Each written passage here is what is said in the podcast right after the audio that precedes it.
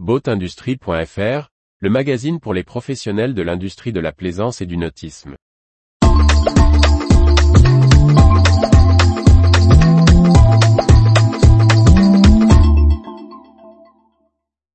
Ressources humaines, il change de poste dans le nautisme 4 janvier 2023.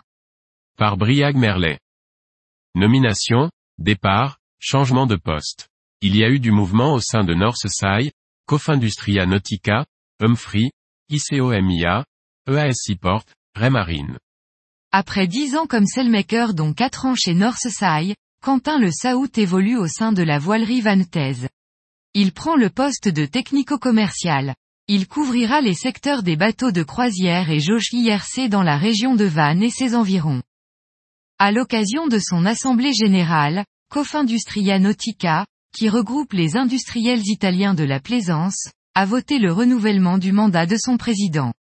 Saverio Secchi, présent dans les instances de l'association depuis les années 1990 et devenu président en 2019, voit son mandat prolongé de deux ans. Le spécialiste suédois des systèmes de stabilisation de bateaux et filiale de Volvo Penta, Humphrey, a annoncé la nomination au poste de directrice générale de Helena Lennerstedt. Précédemment vice-présidente en charge des achats de Volvo Penta, elle succède à Hannes Norgren.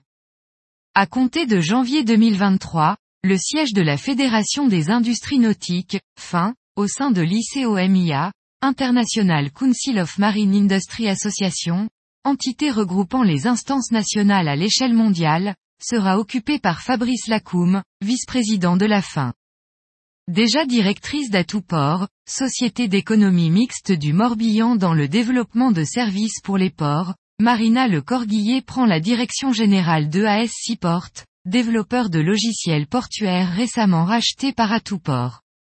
Après sept ans au sein du distributeur Kent Marine, Jean-Baptiste Bernard rejoint le fabricant d'électronique marine Raymarine.